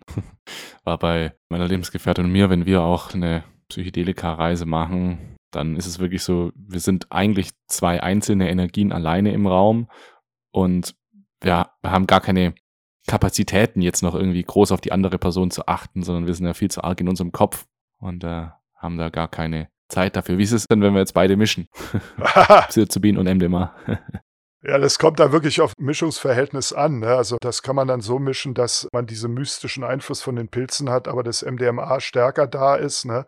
sodass man rein und raus driften kann aus tollen Konversationen. Mm. Oder Leute sagen halt, nee, ich hätte gerne die Pilze mehr da und ich hätte die einfach unterlegt mit so einem gewissen Mm. Sicherheitsfeeling. Ne? Das ist für viele, die Psilocybin das erste Mal nehmen, eine große Hilfe, wenn die so ein bisschen ängstlich sind, weil die ersten anderthalb Stunden halt schon ein bisschen aufrüttelnd sein können. Ne? Und wenn man dann da irgendwas bei 80 bis 100 MDMA gibt, dann ist das sehr viel leichter zu vertragen. Gleichzeitig oder wie? Ja, ja, gleichzeitig. Das kommt ja zusammen an ungefähr. Ja, Oh. vielleicht das MDMA ein bisschen früher. Ne? Und dann bildet sich diese Entspannung, dieses Gefühl der Sicherheit aus. Ne? Und wenn dann die Pilze anfangen, da die Sache ein bisschen in Bewegung zu bringen, dann äh, ist die Angst bei den Menschen, die da Angst vorhaben, was sehr verständlich ist, sehr abgemildert. Mhm. Ja. Ich habe da auch schon Erfahrungen gemacht, dass das dann aber auch sein kann, dass dieses sehr stark körperliche, also MDMA ist ja viel mehr körperlich, dein Körper fährt ja wirklich hoch, der wird so richtig angeheizt, Ja. dass das dann durch diese Sensitivierung des Psychedelikums so ein bisschen stärker wahrgenommen wird und das kann dann auch negativ sein. So habe ich es mal wahrgenommen. ja, das kann durchaus passieren. Ne? Und es hängt einfach von der täglichen Verfassung ab. Hm. Also wir sind ja eigentlich streng genommen jede, jede Stunde, jeden Tag eine neue Person. Obwohl Leute würden Mhm. uns wiedererkennen und die erkennen den Ton unserer Stimme. Aber was da auf körperlicher Ebene abspielt, das ständige Zellerneuerung, das spielt sich natürlich auch im Nervensystem ab und letztlich in unserer Psyche. Die Idee, dass wir jetzt dieses abgeschlossene System sind im psychischen, seelischen Sinne, das ist ja auch eine Illusion des Westens. Ne? Alle mystischen Mhm. Traditionen, die viel älter und viel weiser sind als das, was wir heute in den Industrienationen glauben zu wissen, die lehren das ja. Mhm. Was lernen die? Was ist so, was ist so der Unterschied? Naja, das, wenn wir es jetzt mit dem Buddhismus, die Beschreibungen sind immer sehr anschaulich. Ne? Der, der Buddhismus sagt ja ganz radikal, das, was wir sehen, ist die Welt der Illusionen. Oder die Quantenphysik sagt, die Dinge, die ich sehe, existieren nur, weil es die beobachtende Person gibt, nämlich mich. Wenn ich jetzt nicht Beobachter bin, dann existiert das alles nicht. Das ist ja in der Quantenphysik sozusagen nachgewiesen worden, ne, mit diesen Relationsbeziehungen von den Elektronen und so weiter. Und die Mystiker haben das auch immer alle beschrieben. Hm. Egal, ob das jetzt westliche Mystiker wie äh, Meister Eckhart waren oder Buddhisten, Shankara, Abhinavagupta und so weiter. Der kaschmirische Shaivismus, das ist eine besonders spannende Richtung. Das wird jetzt ein bisschen zu verrückt, wenn ich anfange davon zu erzählen. Aber im Prinzip die Einsicht tief meditierender Menschen, dass all die Identifikationen, die wir tragen in uns, Illusionen sind, Anhaftungen und nach der buddhistischen Weisheit erzeugen diese Anhaftungen das, was im Buddhismus Dukkha genannt wird. Das ist ein Begriff, der mit Leiden übersetzt wird. Das passt nicht so ganz. Aber sagen wir mal, das erzeugt Schwierigkeiten. Mhm. Und deswegen besteht ja alle innere Arbeit grundsätzlich immer darin, dass wir lernen, uns von Anhaftungen zu lösen, weil das eine Freiheit bringt. Mhm. Ne, Wir sind also die Zeugen der Anhaftung. Unser wahres Sein scheint diese beobachtende Instanz des Bewusstseins zu sein. Mhm. Vielleicht auch einfach aus dieser ja, sehr stark geordneten Struktur unseres, unseres Ichs, ja, das ja auch im, im Default Mode Network sehr starr ist. Und das wird ja durch Psychedelika dann erstmal so ein bisschen chaotischer. Und dann erkennen wir, okay, diese Ordnung ist halt einfach nur ein weiteres Programm meines Bewusstseins, aber es ist nicht, es ist nicht die Quelle. So, die Quelle kriegen wir nur bei 5 MeoDMT. genau. ja. Ja.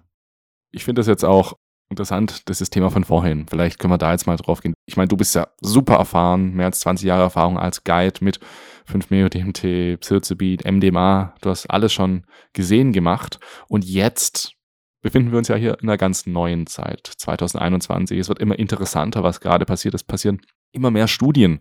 Ich glaube, spätestens so seit 2012 ja, 2016, ab da ging es dann so richtig los und jetzt, naja, jetzt ist es ja gar nicht mehr aufzuhalten. So weltweit passieren überall Studien mit verschiedenen Psychedelika. Zum Beispiel auch bei euch in, in Kalifornien, bei uns in Deutschland jetzt sogar. Und da brauchen wir jetzt natürlich vor allem eins, wir brauchen Leute, die diese Studien machen. Das ist ja so, jetzt, der Weg wird jetzt geebnet, damit diese Erfahrung auch irgendwann legalisiert werden kann. Natürlich zuerst therapeutisch und dann mal schauen, wie es weitergeht. Und das sind jetzt ja nicht die, die Therapeuten, die da dann auch wirklich arbeiten. Das sind jetzt nicht irgendwie die klassischen, so wie du und ich, so die halt privat schon voll rumgetrippt haben und so und da irgendwie Ahnung davon haben. Also äh, Erfahrung vielleicht eher. Ja. So, was macht es mit dir, wenn du daran denkst? Was passiert denn da überhaupt gerade bei diesen Studien? Kommen da dann einfach Therapeuten und werden dann so ein bisschen geschult, hey, du gibst ihm dann diese Substanz, gell, und dann guckst du mal, was passiert. Also die Frage, die ich mir da so, so wirklich stelle, ist, wie passiert das eigentlich gerade, mhm. dass solche Studien passieren können? Wie passiert das mit dem Personal, mit hier, mit den Mitarbeitern und so? Also das ist eine Riesenherausforderung, ja, und da ist auch noch nicht klar, wie das legal vernünftig zu lösen ist, denn Einerseits gibt es die legalen Beschränkungen. Es dürfen nur Leute mit medizinischen Qualifikationen diese Dinge verabreichen in einem kontrollierten Umfeld, damit die Gesundheitsbehörde überhaupt die Genehmigung erteilt. Das hat den Vorteil, dass die Sache dadurch wesentlich mehr an Glaubwürdigkeit gewinnt und an öffentlicher Akzeptanz.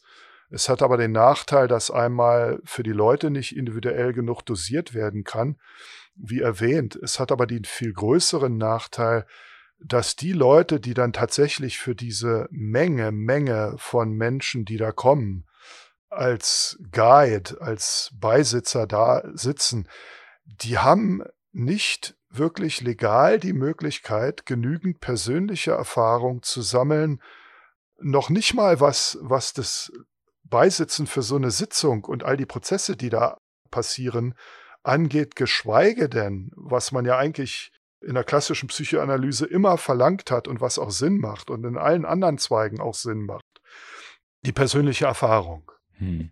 Das heißt, wir haben eine ganze Reihe, besonders hier in den USA ein Glück, eine ganze Reihe von sehr erfahrenen Leuten, die aus diesen, sagen wir mal, marginalen Bereichen kommen und jetzt in diesen Studien mitarbeiten. Es gibt also mhm. eine Reihe von Leuten, die wirklich diese Erfahrung haben, aber im Vergleich zur Menge der Menschen, die kommen, ist das verschwindend gering. Ja, ja. Es besteht also ein ganz dringender Bedarf, da wesentlich mehr Leute zu haben. Und wie bilden wir die aus? Ja, natürlich können wir wieder vorne stehen und was erzählen.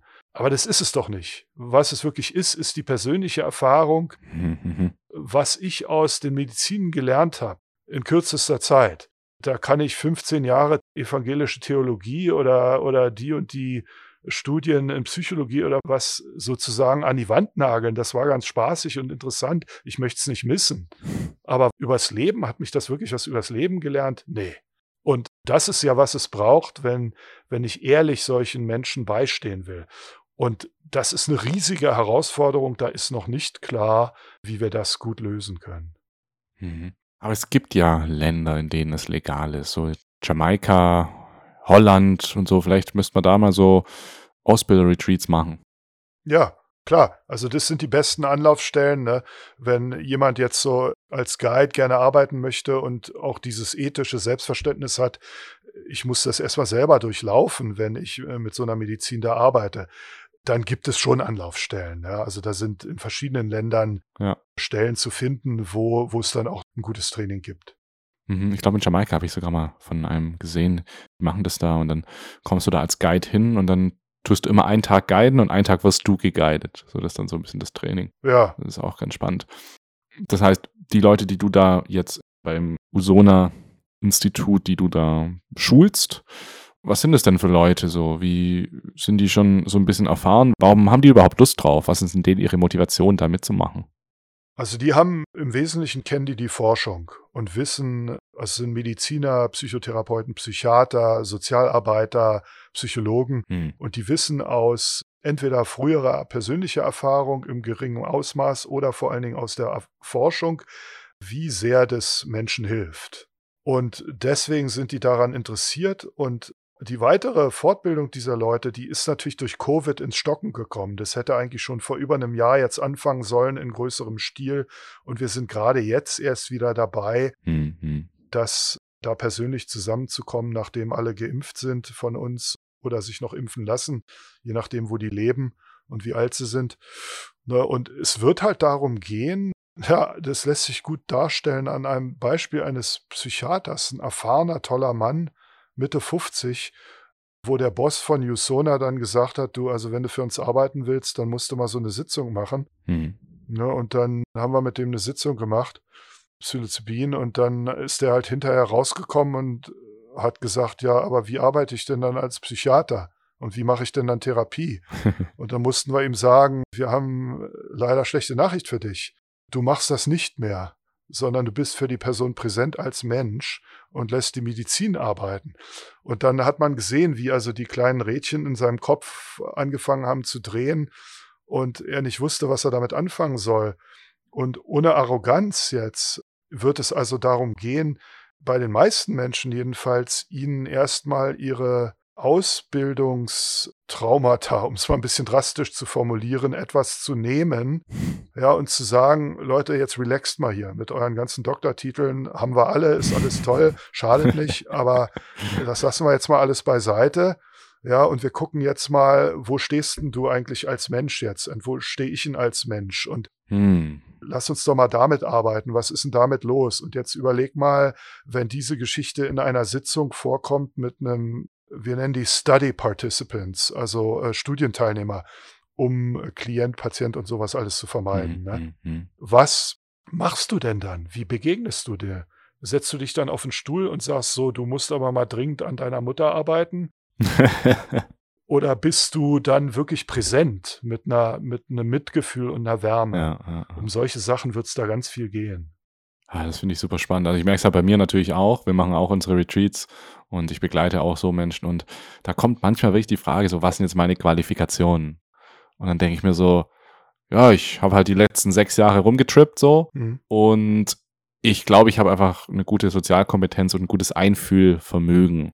Und ich kann deswegen ganz gut dich in die Richtung lenken, die dir vielleicht ganz gut tut. Aber wir leben natürlich in einer Welt, in der das, also du kannst halt nicht zum Arzt werden, wenn du sagst, ich, ja, ich habe ein paar Bücher gelesen und irgendwie Erfahrungen damit gemacht oder so. Das funktioniert halt einfach nicht. Das sind so zwei Welten, die da gerade aufeinander crashen.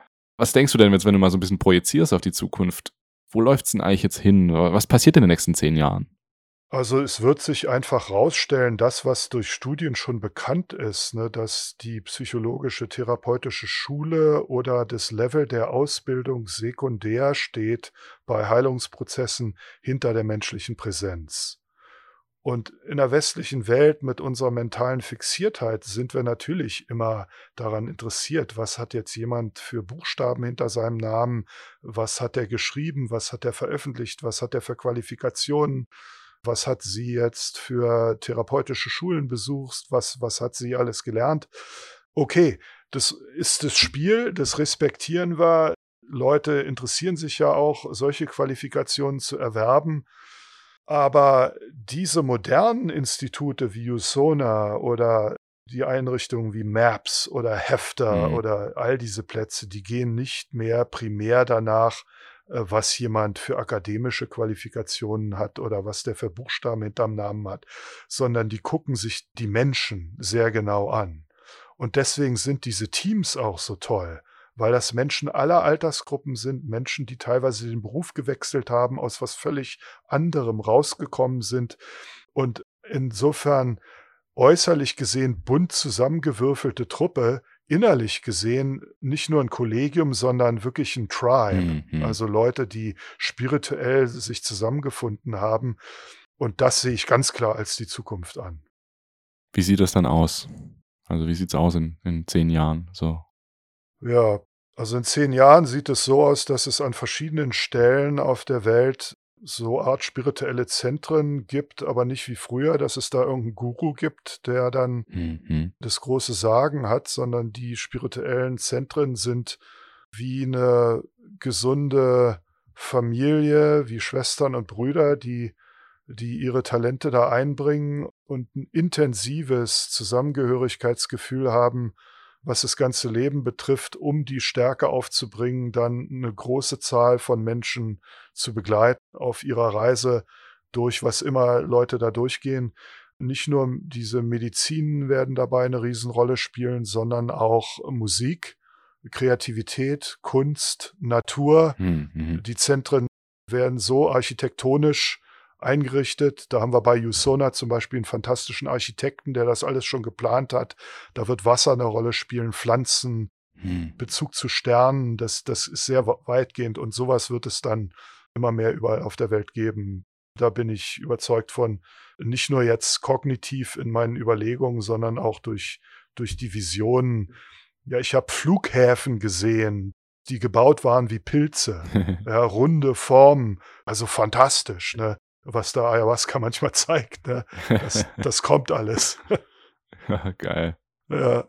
Aber wird es dann auch einfach normale Psychotherapeuten geben, die eine Psilocybin-Lizenz haben? Ja, ganz klar. Ne? Also was, ich arbeite seit Jahren mit dem California Institute of Integral Studies in San Francisco zusammen. Da gibt es dieses Psychedelic Assisted Training Program. Mhm. Das hat großen Zulauf. Ne? Das, das ist toll, immer wieder die Leute dazu begleiten. Mhm. Ne, und die kommen dann zunehmend erstmal die medizinischen Leute, dann die Leute mit psychologischen Degrees, äh, Qualifikationen, aber dann auch Sozialarbeiter werden zunehmend an das herankommen, was sich Expanded Access nennt was bedeutet, dass die persönlich legal Erlaubnis haben, MDMA oder andere Substanzen in äh, geschützten Settings zu verabreichen. Und das lässt nicht mehr lange auf sich warten, mhm. weil die therapeutische Erfolgsrate einfach so überzeugend ist.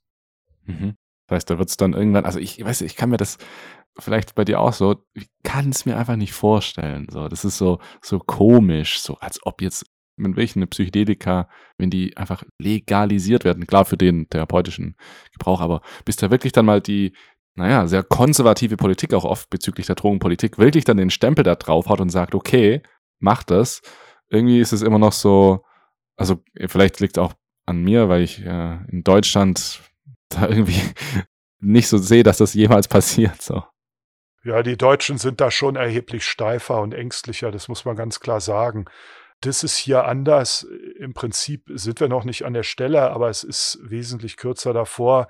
Einer der Kollegen hat mal gesagt, also der direkt mit den Behörden da zusammenarbeitet, mit der FDA, Food and Drug Administration, die halt die Erlaubnis erteilt. Der hat gesagt, die Leute sind unsere Freunde, die wollen das unterstützen, die sehen, was das für Erfolg bringt und was die von uns brauchen, ist, dass die merken, dass wir keine Freaks sind, dass wir gute Wissenschaft machen, dass wir gut dokumentieren, hm. dass wir die Regeln einhalten und dann erlauben die uns das immer mehr. Und das war halt das Verheerende in den 60er Jahren, was wir aber jetzt wirklich überwunden haben, denn die generelle Einsicht im Forschungsfeld ist, dass wir das so dokumentieren bei aller Begeisterung, die wir haben, um da genügend Glaubwürdigkeit zu erzeugen. Und da wird eine Menge, Menge passieren sehr schnell in den nächsten Jahren. Ja, ja. Ich meine, spätestens wenn dann die Phase 3 Studien auch mal wirklich fertig sind. Aber ich glaube es erst, wenn es soweit ist. Ja klar, sowieso. Also am Abend werden die Hühner gezählt. Ne? Wer weiß, vielleicht flippen irgendwelche Leute wieder aus. Ja. Da gibt es jetzt welche, die wollen da den Psilocybin-Prozess insgesamt patentieren, inklusive wie viel man da die Hände auflegt bei den Leuten. Da wollen sie alle möglichen Patente. Ah, das habe ich auch gesehen. Ja, ja, so völlig verrückte Entwicklungen, die da passieren. Das muss sich erstmal alles so ein bisschen auswachsen. Ah, das ist ja auch das Interessante, finde ich, an diesem ganzen. Na klar. Das ist so neu, du kannst es noch formen, wie du möchtest. Deswegen finde ich es auch so cool, mit Leuten wie mit dir zu sprechen. Wir können das alles noch formen, wie wir wollen. Das existiert noch nicht in einer Genau. Above the radar. So, das, das gibt's noch nicht im, in der echten Welt. Das gibt's nur in unserer Blase, in unserer Untergrundwelt. Aber ja. die Blase wird immer größer und es genau. schwappt langsam nach oben. Glaubst du eigentlich, so jetzt mal deine persönliche Meinung, glaubst du, dass so, keine Ahnung, in 10, 15 Jahren, dass Psychedelika dann jetzt in Deutschland zum Beispiel auch, in den USA sieht es vielleicht anders aus, dass sie dann wirklich legal werden, so wie Cannabis? Nee, das glaube ich nicht im weiten generellen Sinne. Das halte ich für ziemlich ausgeschlossen. Ne? Aber ich glaube, innerhalb dieser Zentren und innerhalb der, der hm. Uni-Zusammenhänge, der akademischen Zusammenhänge, der therapeutischen Zusammenhänge, klinischen Zusammenhänge, da wird das schon legal werden und das wird auch zusammen mit dem sogenannten Biohacking, also ja. den ganzen äh, Nahrungsergänzungsmitteln und, und Hormontherapien und so weiter, das wird die gesamte Medizin und Psychotherapie komplett revolutionieren in den nächsten 20 Jahren. Da machen die Mainstream-Leute sich überhaupt noch keine Vorstellung von, was da passieren wird. Ne? Das ist unfassbar. Lebensverlängerungsmaßnahmen durch Pflegen des Körpers mit neuen Methoden und das Gleiche dann mit unserem Geist, mit unserer Seele, mit Hilfe der Medizin. Hm. Das ist wirklich eine ganz, ganz massive Revolution. Die wird mindestens von dem Kaliber der Internetrevolution sein. Krass, das ist ein Statement. ja, aber ich glaube es natürlich auch. Also jeder, der es halt einmal erfahren hat, der denkt dann schon mal anders. Das, Ja. das ist halt so die Sache, na, wie mit allem, was jetzt einfach drogentechnisch verboten ist. Es entscheiden ja Leute darüber, die es noch nicht gemacht haben. genau. Das ist ja immer so ein bisschen komisch so. Gut, okay, also natürlich wollen wir jetzt auch nicht, wir brauchen auch nicht Mord verbieten oder äh, wir müssen nicht alle morden, damit wir Mord verbieten. So, okay, das Ja. ist dann so das Gegenargument. Aber irgendwie, weiß nicht. Naja, es ist dies- dieses tolle, fantastische Wort, was der Timothy Leary damals gesagt hat. Ne? Und da kursieren verschiedene Formen von. Die einfachste davon bezieht sich nur auf LSD, aber das könnte man auf alle Medizinen beziehen. Medizin oder LSD erzeugen Panik- und Angststörungen bei den Menschen, die die Sachen noch nicht probiert haben. Ne? Und das ist immer wieder toll. Die meisten Menschen haben das Ding schon zehnmal gehört, aber es ist trotzdem immer wieder toll, das sich in Erinnerung zu rufen. Den Spruch hatten wir auf unserer Website. Das war Aha. unser Eingangsslogan. Ja, ja, Finde find ich auch mega witzig. So, weißt du, wie der Spruch halt sagt, so, die, die Leute, die es nicht machen, die haben dann mega Schiss davor und sagen, nein, mach das nicht, mach das nicht. ja, Aber die, die es machen, nur wenige davon haben wirklich einen Schaden davon. genau. Schauen wir mal, was noch passiert. Ich freue mich auf jeden Fall. Zukunft sieht gut aus. Marc, dann habe ich jetzt noch eine letzte Frage an dich. Ja. Brennt mir schon die ganze Zeit auf der Zunge. okay. Das wird jetzt eine ganz einfache Frage, aber ich finde, die ist jetzt einfach noch wichtig, dich dann als Menschen jetzt hier noch richtig einzuordnen. Du erzählst ja, wie du das jetzt seit 20, 30 Jahren machst, wie du dann auch Selbsterfahrung machst, wie du da diese Ausbildung machst für die anderen Therapeuten, wie du ganz viele Menschen begleitest. Und du sagst auch immer, das ist eine, eine Arbeit, die dich wirklich befriedigt und dir Spaß macht und dir gut tut.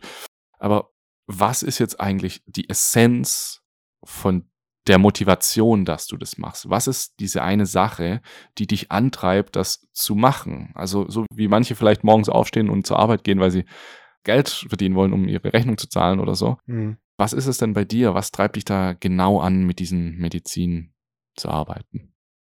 Also es ist natürlich nicht das, dass es mir irgendeine Art von Befriedigung oder Sinn verschafft. Das auch. Was mich wirklich antreibt, ist, das wurzelt in diesen vielen, vielen tiefen spirituellen Erfahrungen, die ich machen durfte in meinem Leben seit der Kindheit, die auf mich hereingeprasselt sind, wo ich gesehen habe, immer wieder auf verschiedenste Weise lernen konnte, wie wir als Menschen auf diesem fantastischen Planeten in diesem Universum existieren, welche Verantwortung das mit sich bringt, wie versucht wir sind, diese Verantwortung auf verschiedenste Weise zu vernachlässigen, zu verleugnen und uns dabei teilweise wirklich schwer, schwer zu schaden, körperlich, psychisch, umweltmäßig, zu sehen, welches Leiden daraus entsteht für hunderte Millionen von Menschen, wie tief verloren sich Menschen fühlen, wie niedergeschlagen, was für Sinnlosigkeit sie erleben, weil ihnen aus Gründen ihrer eigenen Lebensgeschichte diese Wege versperrt sind. Und dann dieses unfassbare Privileg gehabt zu haben und weiter zu haben, diese Dimensionen erleben zu dürfen. Und daraus ist schon früh so ein ganz brennendes Verpflichtungsgefühl in mir entstanden, was wurzelt in einer tiefen Dankbarkeit.